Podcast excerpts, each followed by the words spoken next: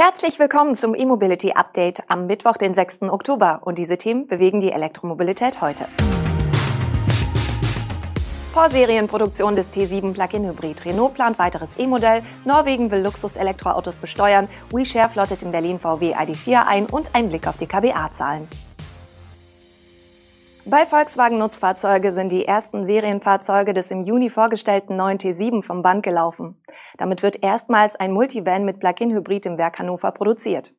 Der neue Multivan basiert erstmals auf der MQB-Plattform des VW-Konzerns, der eigentlich für Pkw-Modelle gedacht ist. Der Wechsel auf den Querbaukasten macht beim Multivan T7 die Übernahme des PHIV-Antriebs sowie zahlreicher Assistenten aus den Pkw-Modellen einfacher. Der Plug-in-Hybrid kombiniert eine E-Maschine mit 85 kW mit einem 110 kW starken Benziner und einem Akku mit 13 Kilowattstunden Kapazität. Die Pkw-Plattform ermöglicht allerdings nicht so hohe Zuladungen, wie sie etwa ein Transporter oder der Camperumbau California benötigen. Daher bleibt der T61 für diese Anwendungsfälle weiter im Programm, dann allerdings ohne Plug-in-Hybridantrieb. Der T7 soll als Teilzeitstromer hingegen auf Privatkunden, also in erster Linie Familien zielen. Wenn 2022 der vollelektrische ID-Bus hinzukommt, bietet VW somit drei verschiedene Vans in der 5-Meter-Klasse an. Die Integration des neuen Multivan in die Produktionsprozesse und der Aufbau von neuen Fertigungsanlagen erfolgte parallel zur laufenden Fertigung in Hannover. Trotz der angespannten Teileversorgung startete die Serienproduktion des neuen Multivan laut VW jetzt nach Plan.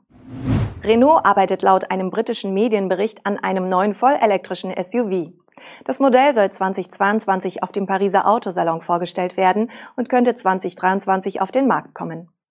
Wie das Magazin Auto Express unter Berufung auf Renaults Entwicklungsvorstand berichtet, soll das neue E-SUV zwischen dem Renault Megane E-Tech und dem Nissan Aria positioniert werden. Diese beiden Fahrzeuge basieren ebenfalls auf der neuen Elektroauto-Plattform CMF-EV der Hersteller Allianz. Mit dieser Ausrichtung soll das noch namenlose Fahrzeug das Verbrennermodell Renault Kadjar ersetzen. Der Kadjar wurde 2015 vorgestellt. Viele technische Angaben zum Elektronachfolger gibt es noch nicht. Als gesetzt gilt immerhin die 60 Kilowattstunden Batterie. Diese werde laut Renault problemlos in das neue Fahrzeug passen. Während diese Batterie beim Megane E-Tech Electric die größere Option ist, wird sie bei dem neuen Renault SUV nur den Einstieg markieren. Die maximale Energiemenge an Bord wird 87 Kilowattstunden betragen. Das entspricht dem größeren der beiden Stromspeicher des Nissan Aria. In dem Kompakt-SUV von Renault, das übrigens nur als Fünfsitzer und nicht als Siebensitzer kommt, soll diese Batteriegröße eine Reichweite von bis zu 500 Kilometern bieten. Renault plant bis 2030 bekanntlich insgesamt zehn neue Elektromodelle. Die Zeit des steuerfreien Elektroautovergnügens in Norwegen ist womöglich bald vorbei. Das skandinavische Land plant offenbar eine Luxussteuer auf teure Elektroautos. Laut einem Bericht von Reuters dürfte die Einführung der Abgabe im Kontext des Regierungswechsels in Norwegen erfolgen. Bis dato sind alle vollelektrischen Fahrzeuge steuerfrei. Nach den Wahlen könnte nun ein Mitte-Links-Bündnis die Regierung übernehmen. Es gilt als wahrscheinlich, dass die kommende Regierung von der Arbeiterpartei angeführt wird und sich aus Parteien zusammensetzt, die im Wahlkampf dafür eingetreten sind, Elektroautos zumindest wieder ein bisschen zu besteuern. Die Rede ist von einer Mehrwertsteuer in Höhe von 25 Prozent auf jenen Teil des Neuwagenpreises, der 600.000 norwegische Kronen übersteigt. Das würde unter anderem Elektroautos von Porsche, Audi und Mercedes-Benz betreffen. Die Arbeiterpartei argumentiert der Nachrichtenagentur zufolge, dass der Schritt aus Gründen der Fairness gerechtfertigt sei und die Steuerbefreiung für den Kauf von Elektroautos sei als Mittel zur Einführung neuer Technologien gedacht und könnte nicht unbegrenzt gelten. In Norwegen sollen bereits 2025 alle neu zugelassenen Pkw, leichten Nutzfahrzeuge und Busse rein elektrisch fahren. Im September 2021 erreichten Elektroautos einen Marktanteil von 77,5 Prozent. WeShare, das vollelektrische Carsharing von Volkswagen, hat seine Berliner Flotte erneuert und nimmt den vollelektrischen ID4 zusätzlich ins Fahrzeugangebot auf. Zunächst werden sukzessive rund 100 ID4 in der Hauptstadt hinzukommen. Zudem schreitet der Austausch der Berliner E-Golf-Flotte mit den neuen Modellen voran, teilt WeShare mit. Bis Ende Oktober will der Anbieter alle bisherigen 1500 E-Golf gegen neue ID3 und ID4 ausgetauscht haben. WeShare ist im Sommer 2019 in Berlin gestartet. Zunächst mit dem erwähnten E-Golf, später kamen 500 E-Up hinzu.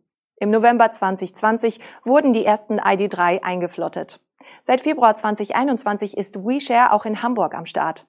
Der Betreiber hebt vor allem die hohen Reichweiten der neuen Fahrzeuge hervor. In Kombination mit der Schnellladefähigkeit könne man die Standzeiten der Fahrzeuge an der öffentlichen Ladeinfrastruktur erheblich reduzieren.